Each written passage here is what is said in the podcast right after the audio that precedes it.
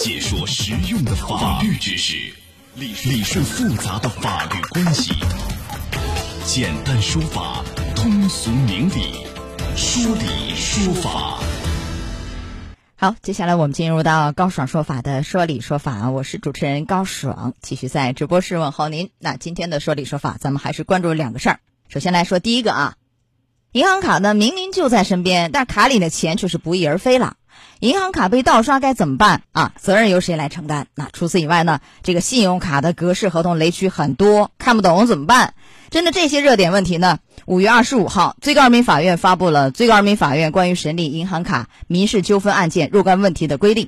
这个规定呢，从发布之日起实施，也就是从五月二十五号已经正式实施了。那相关的话题呢，也冲上了热搜榜。来，今天我们来讲一讲，来教你遇到这个银行卡盗刷啊，怎么处理等等。邀请到的嘉宾是江苏浩信律师事务所蒋德军律师，蒋律师您好，高尚老师好，各位听众朋友下午好，欢迎您做客节目。哪些情况下这个银行卡被盗刷，银行要赔？来，您给大家讲一讲这个规定是怎么说的啊？这个规定呢，其实说起来非常简单。第一，就是如果有人做一张假卡，就不是真卡，把你的钱刷出去了，那么这种情况下可以要求银行把这个钱还回来。第二种就是。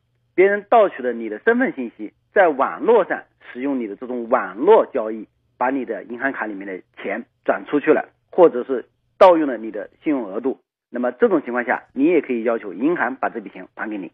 哎，那我要求银行还我的是什么钱？比如说第一个您说的，它两种嘛，一个是搞了一个伪卡假卡，是吧？然后来盗刷怎样？那这里面还要分借记卡呀，还是信用卡要分吗？因为借记卡我里面有那个存款啊，本息或者我的损失；信用卡呢是他把我那个就划走的那个钱啊，透支的钱还回来，包括还有违约金吧等等啊，是不是所有的这两个都能还回来？是的，您这说的是比较细了。我们粗略一点说，就是不管是借记卡还是信用卡，这个呢我们都视为是银行被骗了钱，那么就由银行承担这个损失。至于这个钱是从我卡里面被刷出去的，那么由银行先把我把这个钱填补上。如果是信用卡，那就是说银行必须把这个额度要还给我，包括如果你扣划了我的这些这些什么透支的本息以及违约金，你就必须要还给我。嗯，总结一下啊，就不管是借记卡还是信用卡，如果遭遇这个盗刷，就是我们咱咱储户吧，像银行啊要索赔，银行需要支付这个，比如说我借记卡里面的是。嗯，存款的本息和利息，哎，本金和利息。信用卡呢，是因为划掉的那个，比如说透支的本息，还有违约金，是吧？还多了一个违约金。如果我因此而产生的损失，也可以主张吧？这行不行啊？对，也如果因此产生的损失，也是由银行来承担。呃，通俗一点来讲，就是说，如果我们遇到了盗刷，那不论是借记卡还是信用卡，其实最现在就是说，我们认为的盗刷对象是银行，而不是我们用户了。啊，这个是。和以往是一个很大的改变，是不是？以前会认为是是这个用户，现在是银行，是这个意思吗？所以是银行要把这个钱要给了用户，实际上就相当于银行被盗刷了。哦，那就非常好，咱们储户有多了一重保障了，是这样意思吧？好，那这个规定是很好，但是问题是你怎么操作？哎，你比如说，因为你要你要来主张啊，你银行你要赔我钱，但是你要举证啊。谁主张谁举证？问题是我如何来举证？我索赔以前我怎么举证？我只要盗刷了就行吗？我拿哪些证据？这个怎么说？首先呢，就是我们要判断这个盗刷到底是真的盗刷还是假的盗刷。这怎么还有真盗刷和假盗刷？什么意思啊？因为因为作为银行来说，它是在系统里面显示这个钱是被你取走了，但是作为用户来说，哎，那个卡还在我身上，我还在家睡觉呢，这个卡就发生了交易。这两边都要提供证据来判断。第一，真卡的持有人，你必须要证明这个卡在我身边，我没有在国外消费，我也没有在其他地方消费。那么作为银行来说，那我也要提供证据证明这个卡就是你刷的，通过身份识别信息以及我们的验证码发送到你所留下的手机上。那么你提供的这样的一个验证码，所以产生的这种消费，那么就应该由你来承担。这是一个双方举证的问题，那就是说谁主张。那谁就要提供相应的证据？那我们储户主张啊，储户去举证吗？是这个意思吗？因为但是很多的这个材料也好呃，证据也好，其实在银行那儿，对呃，会不会咱们举证会有点困难，对吧？对，我能做的无非就是我跑到我们家最近的 ATM 机，我取个钱啊，证明这个卡在我身上，等等类似的，我报个案，然后我打电话我要冻结，无非就这些嘛，对不对？对但是呢，更多的那些数据监控也好啊，都在你银行。那你这个按理说是应该举证责任倒置吧？银行应该承担更多的一个举证责任吧？是不是啊？会不会啊？银行呢要要要提供所有的证据，证明你所有的交易行为是持卡本人进行的，或者是他本人授权的交易行为，否则银行就要承担这个责任。或者持卡人来说，那么你最好也要有相应的证据证明，比如说，呃，就像您刚才说的，到最近的 ATM 机上，我去取个钱或者查询个记录，通过手机做一个拍摄或者一个录像，同时我报警要求这个呃公安机关进行一个备案，也可以要求银行就是挂失止付。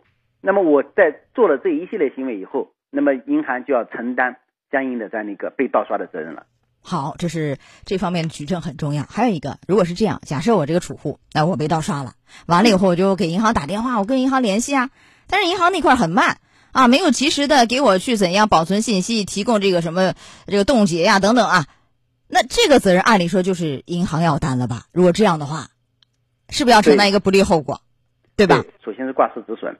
那么，如果银行自己的动作比较慢，造成了这个挂失止损没有成功，或者是说产生了更大的损失，继续产生损失，那么这个责任也可以是由银行来承担。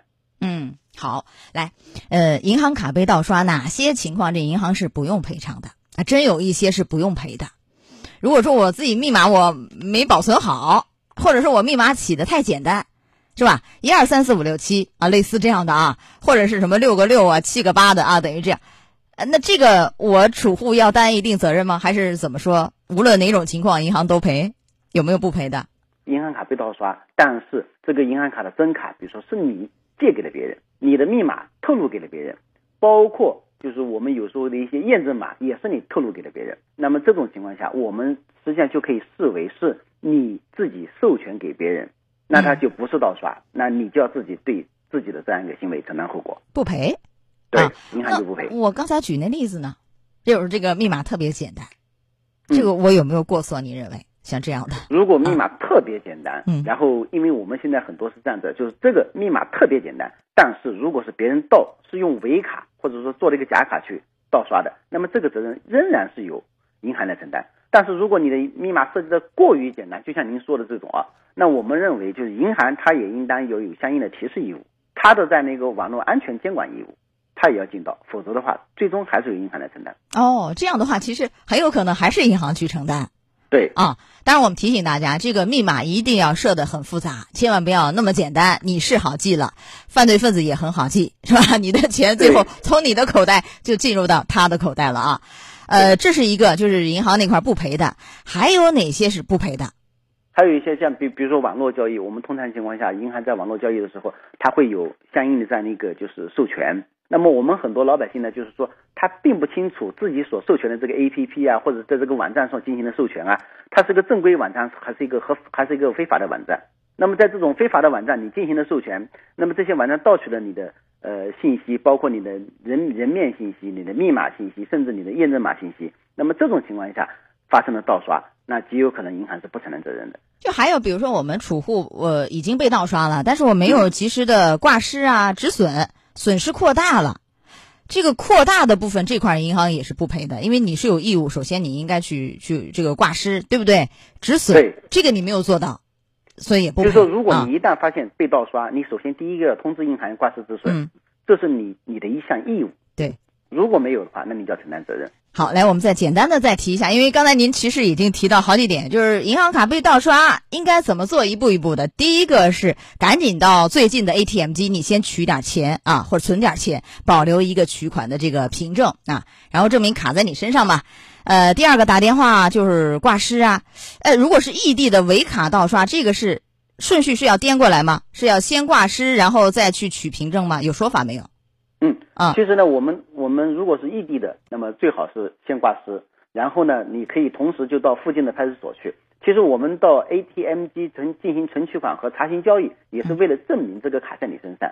你带着真卡和你的身份证到派出所去报案，也是一种证明。对你到最近的派出所就可以，因为这个盗刷行为在异地不用去异地派出所，是吧？这个是不是啊？啊，完了以后拿着这个什么报案的一些回执单和银行去交涉，实在不行你可以依法起诉，这都是维权方法。怎样防止被盗刷？您提示一下。